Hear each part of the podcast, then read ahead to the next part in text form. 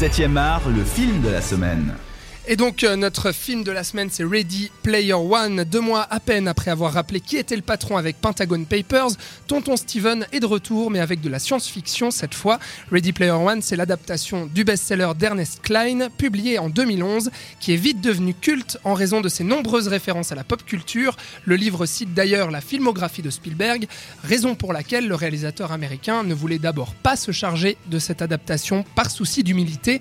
Mais voilà, l'univers foisonnant de Ready Player One a eu raison du grand enfant d'Hollywood qui a fini par sauter sur l'occasion à 71 ans, histoire de rappeler qu'il reste encore le maître du grand spectacle. Le film se situe en 2045 dans un monde au bord du chaos où les êtres humains se réfugient dans un univers virtuel du nom d'Oasis, mis au point par l'excentrique James Halliday. Avant de disparaître, celui-ci a décidé de léguer son immense fortune à quiconque découvrira l'œuvre de Pâques numérique qu'il a pris soin de dissimuler dans l'Oasis. L'appât du gain provoque une compétition planétaire et réussit à convaincre Wade Watts, incarné par Ty Sheridan, jeune acteur aperçu chez Terrence Malick, Jeff Nichols ou maniant le laser de Cyclope dans le dernier X-Men. Oui, oui, c'était bien lui.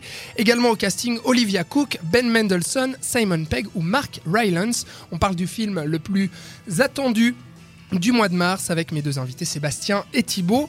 Euh, Sébastien, puisque c'est euh, ta première fois ce soir, euh, je voulais te poser la première question. C'est Ready Player One, c'est un projet quand même assez ambitieux et assez alléchant euh, sur le papier, surtout euh, pour euh, tous ceux qui sont nés après les années 80, années 80. Comment tu expliques ça? J'imagine. Alors moi, j'ai pas lu le bouquin, donc je, j'ai, enfin, je connais pas forcément tout le tout l'arrière-plan du film, mais j'imagine qu'il y a, enfin, il y a forcément cette toutes ces références, euh, surtout que là on est en plein depuis quelques années dans cette euh, grosse vague de nostalgie 80s. Mhm. Euh, où on joue pas mal sur, sur tout ça. Puis du coup, forcément, le film, en tapant là-dedans, va attirer ben, cette génération de trentenaires, voire quarantenaires, qui ont grandi avec le début des jeux vidéo, avec les jeux de rôle, avec, avec les, le début des gros blockbusters toutes, ces choses qu'on retrouve, euh, qu'on retrouve, qui imprègnent complètement le, film de Spielberg. Ouais. du coup, il y a énormément de, références, ça et là, justement, euh, à la pop culture et puis à l'univers euh, du jeu vidéo. Thibaut, tout, ça, finalement, pour raconter quoi dans Ready Player One? Qu'est-ce que raconte l'œuvre de base et puis ce film de Spielberg? Bah, justement, ce qui, est, ce qui est au cœur du film et, ce qui pour moi fait son intérêt, parce que c'est vrai que le, le, pitch de base pouvait laisser craindre un truc, comme disait Sébastien, comme on en bouffe depuis des années, super nostalgique et racoleur, où on fait, où on fait juste des clins d'œil et où on balance des références pour la référence, mais sans forcément creuser beaucoup derrière. Euh, et en fait, justement, pour moi, c'est justement la, la solution à, à, à, tout ça. Et, et, et ça, personnellement, moi, ça m'a un peu guéri de, de, de tout ce qu'on se tape depuis ces années, puisque l'enjeu principal du film, c'est euh, de comprendre la pop culture, c'est-à-dire que mhm. les, les, joueurs de, de, cet oasis, pour trouver euh, l'œuf de Pâques caché par le créateur, euh, doivent justement décoder toutes les références, parce que ce, créateur, c'est justement un geek, c'est un peu un espèce d'avatar de Spielberg dans le film, si on veut. Complètement, ouais. Et euh, pour euh, euh, réussir à affronter voilà les, trois épreuves, justement l'enjeu c'est de comprendre ce qu'il y a au cœur de ces références. Donc c'est d'aller au-delà de la, simple référence et du de, de l'image si on veut, mais pour, pour comprendre ce que ça ce que ça dit vraiment. Et de comprendre aussi pourquoi le créateur crée un monde comme ça et pourquoi il l'imbrique aussi de cette de cette façon. Je trouve assez fou tout, tout le début en fait de ce film qui pose un petit peu son univers, c'est-à-dire qu'on arrive dans un monde un peu dystopique. On est en 2045 donc, et puis euh, on, traverse à travers un plan séquence euh, dans des espèces de favelas, et puis on sent qu'il y a une misère sociale énorme là-dedans, et les gens sont réfugiés en fait derrière leurs lunettes euh, de réalité virtuelle pour être à chaque fois dans une autre dimension, dans un autre monde. Et puis là, notre héros Wade Watts met ses lunettes et puis là ça y est il y, a la caméra qui fait un, plan rotatif autour de, de ses lunettes qui rentre euh, donc le spectateur met ses lunettes lui-même et puis là on arrive dans cet univers et puis on le passe en revue euh, complètement. Enfin moi j'ai trouvé ça complètement fou. Euh, Sébastien, t'en penses quoi de, de, ce début justement de cette entrée en matière dans Ready Player One? Je suis un peu plus mitigé. Moi j'ai déjà pas. Dès le début. Ouais, dès le début. Non, pas dès le début. C'est-à-dire que forcément, je vais laisser au film, je vais laisser au film un petit moment pour voir un peu ce qu'il va me raconter et puis comment il va le raconter, ce qu'il va me montrer, etc. Mais en fait, assez vite, j'ai eu, j'ai pas vraiment ressenti euh, l'aspect euh, société en crise, euh, monde, monde en état de catastrophe. Mhm. Enfin, l'aspect favela que tu décrimes, je l'ai pas vraiment ressenti. Je trouve ça passe très rapidement, hein, c'est vrai. Ça, hein. passe très vite, puis en, plus, on n'y revient pas tellement après coup, ce qui fait qu'il y a un côté presque. Enfin, moi, j'ai trouvé assez factice en fait dans ce, dans ce dans le monde réel, ce qui fait que je j'ai pas vraiment réussi à m'y attarder. Euh, puis ensuite, ce gros, euh, ce gros plan séquence, euh, à partir du moment où on entre dans les lunettes, on, entre dans, enfin, on met les lunettes et on entre dans l'oasis avec, avec Wade, mhm. qui du coup devient Perceval, enfin Parcival. ouais, son, son, avatar donc. Son avatar. je trouve que là, on arrive un peu dans le. Un des gros problèmes du film, c'est qu'on nous montre plein de choses tout va très vite. Euh, puis assez rapidement, on passe tout de suite sur autre chose. Hmm. Ce qui fait qu'il pose, euh, il, pose plein de décors, il, nous amène sur plein de choses.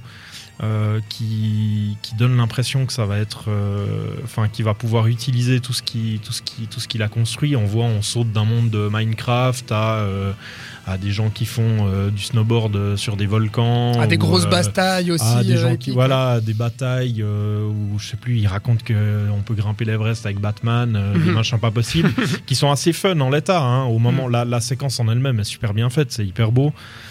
mais ça, mais du transforme pas, mis à part moi, le Moi, ça, moi ça, me, ça me transporte pas des masses parce que je sens trop le.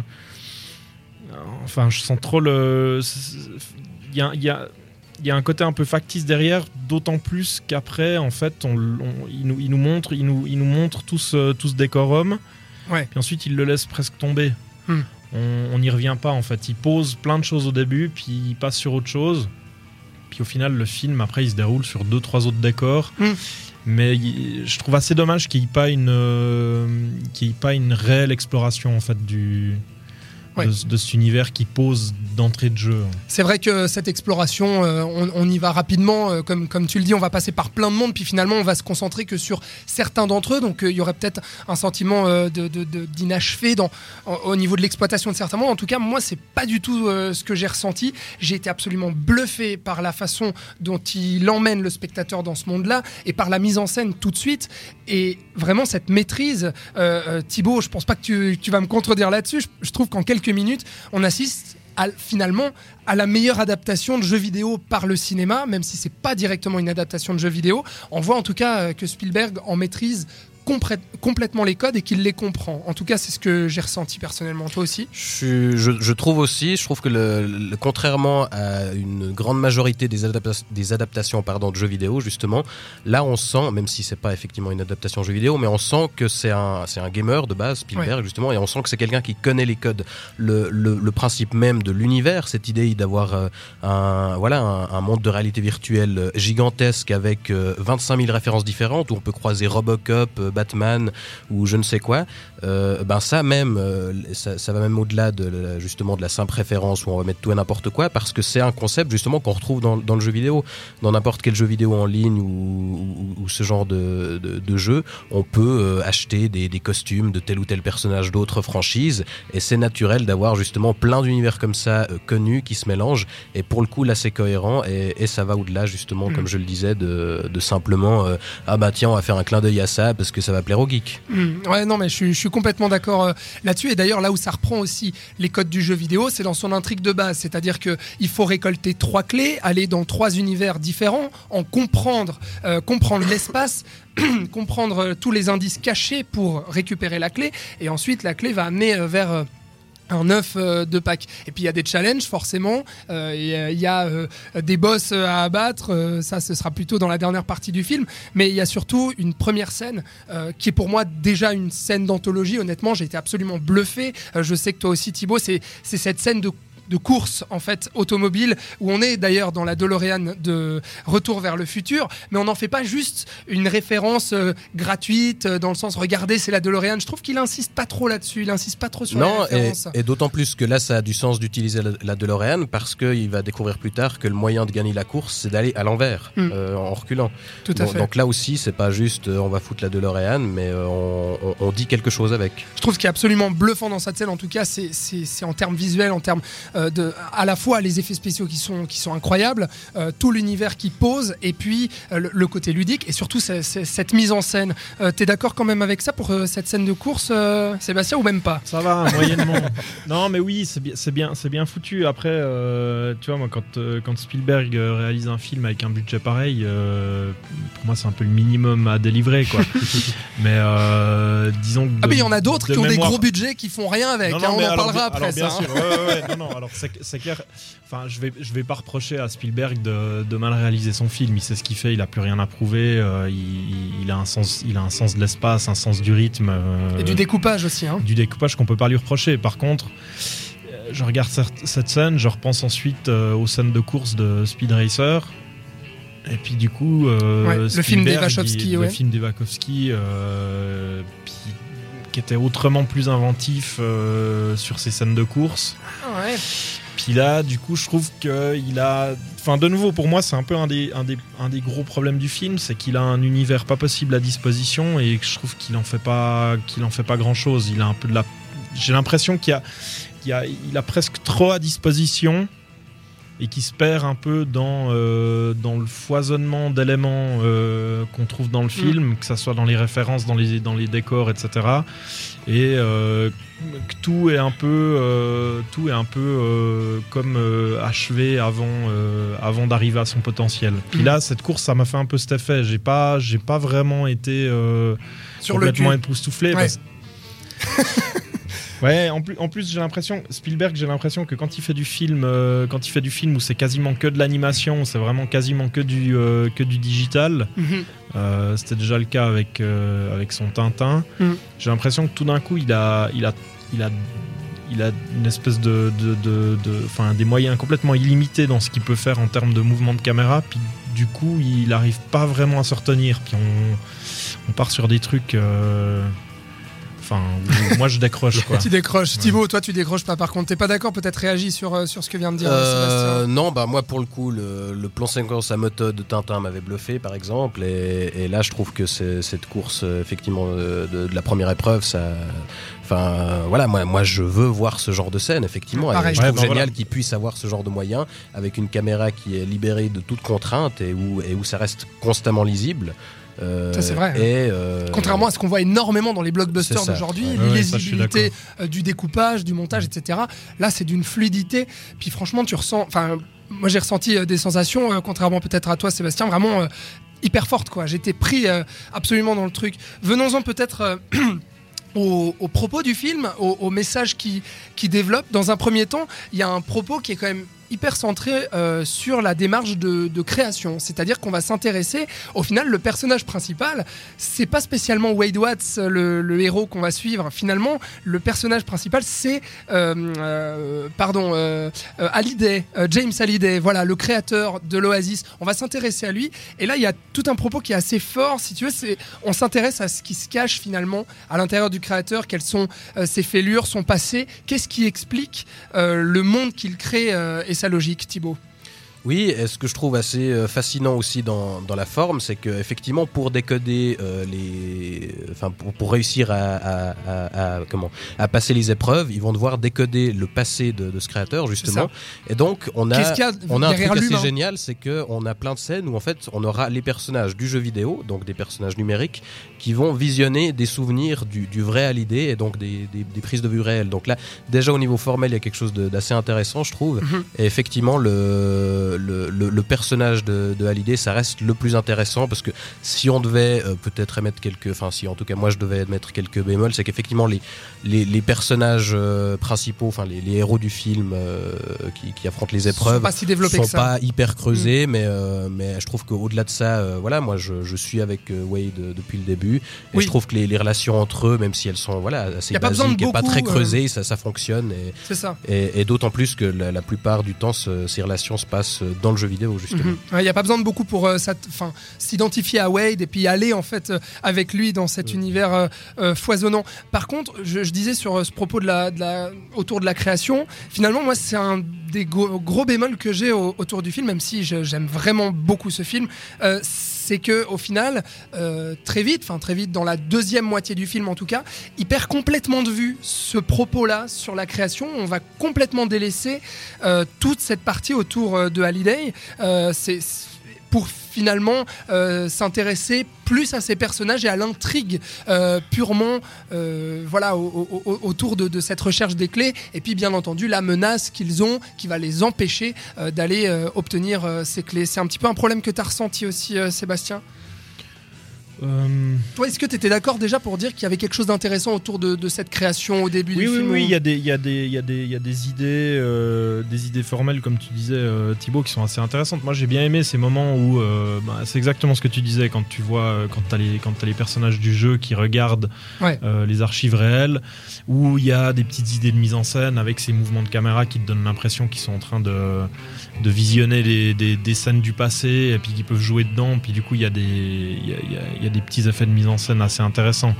Euh, au-delà de ça, moi, j'avais, enfin, j'ai pas, j'ai pas vraiment décroché par rapport au fait qu'on passe de cette histoire de création à tout d'un coup on lâche, euh, on lâche ça pour aller sur autre chose. J'ai plutôt, euh, j'ai plutôt l'impression de regarder un espèce de hook 2.0 en fait. non, mais c'est pas forcément péjoratif, mais dans le sens où, où je trouve que Spielberg se répète beaucoup. Il, il répète des choses qu'il a déjà racontées mille fois, où c'est de nouveau une histoire de d'adultes qui foirent et euh, de gamins derrière qui doivent rattraper le hmm. coup. Et puis il y hmm. avait, euh, on, retrouve en fait ce qu'il ce y avait déjà dans, dans, dans Hook où tu as, euh, un personnage qui crée un univers, qui du coup le crée dans sa tête mais qui va se matérialiser. Euh, pour euh, X raisons, il va, euh, il va foirer quelque chose, il va revenir, il, va, il, va, il va vieillir, et puis il va être obligé de retrouver l'enfant en lui, machin, enfin tout ça, mhm. le, truc habituel chez Spielberg, quoi, retrouver. Non, mais voilà, t'as tout le temps cette histoire. Puis là, là, il raconte la même chose, mais avec deux personnages distincts, où t'as as, l'adulte créateur, et puis face à lui, t'as as, l'enfant joueur qui va du coup. où du coup les rôles vont se, vont se croiser. Donc, mm c'est intéressant, mais, euh, mais il l'a déjà fait. Thibaut. je trouve qu'il je trouve qu'il ramène pas mille trucs, euh, pas tellement de nouveautés en plus, quoi. Thibaut, est-ce qu'il y a de la nouveauté pour toi euh, dans, dans, le propos de Spielberg oui, je pense, parce que là, ce qui est intéressant, c'est de le voir se pencher sur justement toute cette, cette pop culture, pardon. Et, je trouve d'autant plus intéressant qu'il ait choisi de, justement évincer euh, du scénario euh, la quasi-totalité des, des, des, références qu'il euh, qu'il concernait lui-même. Sa filmographie, ouais. C'est ça. À part, voilà, à part Retour vers le futur et un ah tyrannosaure, effectivement, qu'on croise un moment, il n'y a, y a pas grand-chose. Et, je trouve qu'il y, avait, et là aussi j'amène un, autre bémol, mais d'abord une chose intéressante, il y avait un, truc intéressant dans, dans la façon qu'il a de, de, traiter justement la réalité virtuelle. Mm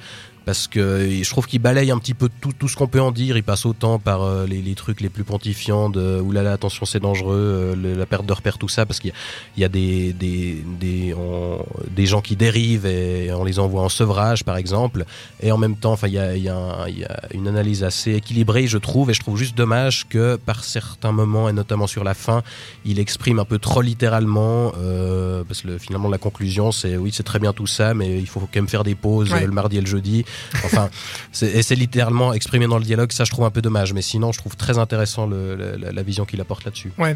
Non, non, je, te, rejoins aussi. Euh, mais par contre, ouais, en termes de, de nouveautés, c'est vrai que finalement, le scénario, c'est pas là-dedans qu'il y a les choses les plus intéressantes à prendre. Il y a aussi pas mal d'incohérences quand même euh, qu'on va pas citer ici pour, pour rien euh, dévoiler. Mais il y a quand même pas mal d'incohérences scénaristiques. Alors des petites, hein, ça, ça casse pas complètement le film, mais il y a des petits trucs où on se dit mais comment il a pu euh, laisser passer ça?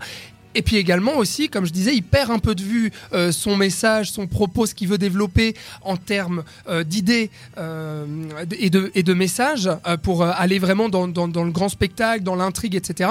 Et à la fin, il y revient un petit peu. Et puis il y a cette morale dont tu parles aussi sur euh, bon bah finalement le monde virtuel c'est cool mais eh, la réalité c'est quand même mieux alors qu'il a absolument pas développé ça au début. Euh, on ne sait pas pourquoi il le place ici comme quelque chose d'un peu moraliste qui va dire ouais euh, finalement on fait des pauses les mardis et les jeudis et puis bon embrasser une fille on peut sentir ça que dans la vraie vie. Enfin voilà il y a tout un tout un message là-dessus où vraiment, je disais, vraiment, tu finis ton film comme ça, c'est quand même un peu dommage.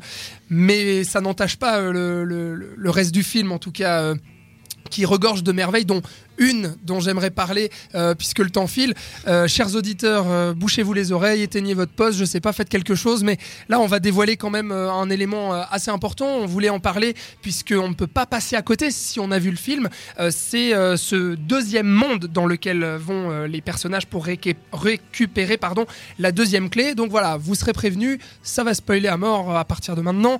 donc c'est ce, ce, film dans lequel vont les personnages. et là, on quitte un peu l'univers du jeu vidéo, on, retourne vraiment, on revit des scènes marquantes d'un film euh, culte. Euh, Sébastien, c'est quelque chose qui, t'a parlé, puisque ceux qui nous écoutent là sont ceux qui ont vu le film. Euh, on peut le dire, c'est Shining dont il est question. on va replonger là-dedans, et puis il y a quelque chose d'incroyablement intéressant là-dedans, c'est que un des personnages principaux nous le dit dès le départ. Mais moi, j'ai pas vu Shining, comme un millénial d'aujourd'hui qui pourrait se dire, bah oui, j'ai pas vu ce grand classique des années 80 par Stanley Kubrick. Je sais pas ce que c'est. Puis du coup, je sais pas trop à quoi m'attendre dans l'horreur que qu'on va me présenter. Et donc il y a quelque chose d'hyper ludique et un hommage au cinéma absolument incroyable dans cette scène. Tu, tu es d'accord avec ça, Sébastien? Euh, jusqu'à un certain point, ouais, j'ai été assez. Enfin, c'est vraiment la scène qui m'a euh, qui m'a le plus surpris dans le film parce que je, je m'attendais pas du tout à ce que à ce qu'il fasse une, une citation aussi euh, aussi franche en fait d'une d'une des d'une des centaines de milliers de références qu'il y a dans le film.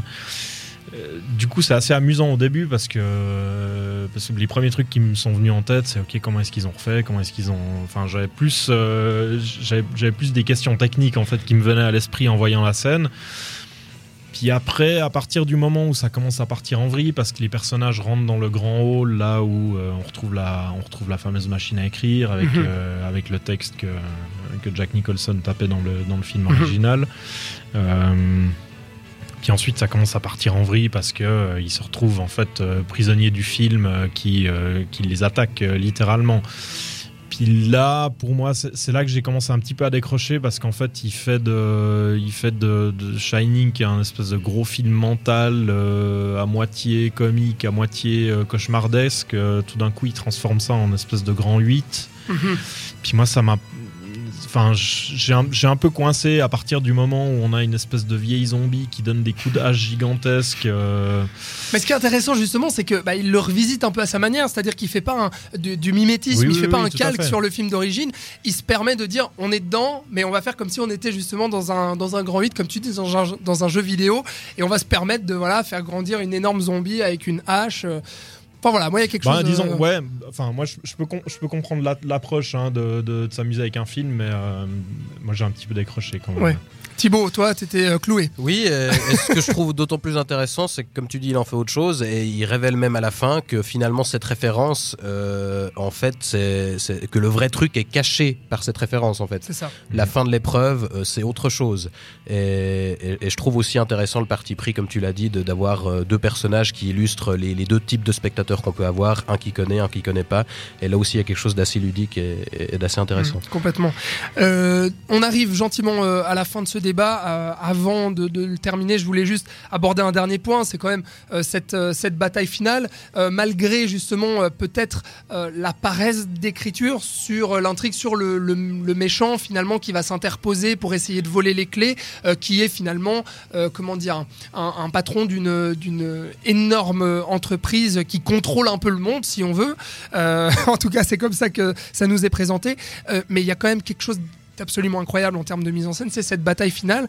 Euh, je ne crois pas avoir vu quelque chose d'aussi euh, prenant, euh, d'aussi fun et, d'aussi vivifiant, on va dire, que depuis, je sais pas, une bataille de, faite par Peter Jackson ou Enfin là, j'ai plus de souvenirs qui me viennent en tête, mais en tout cas, cette bataille finale est exceptionnelle, Thibaut.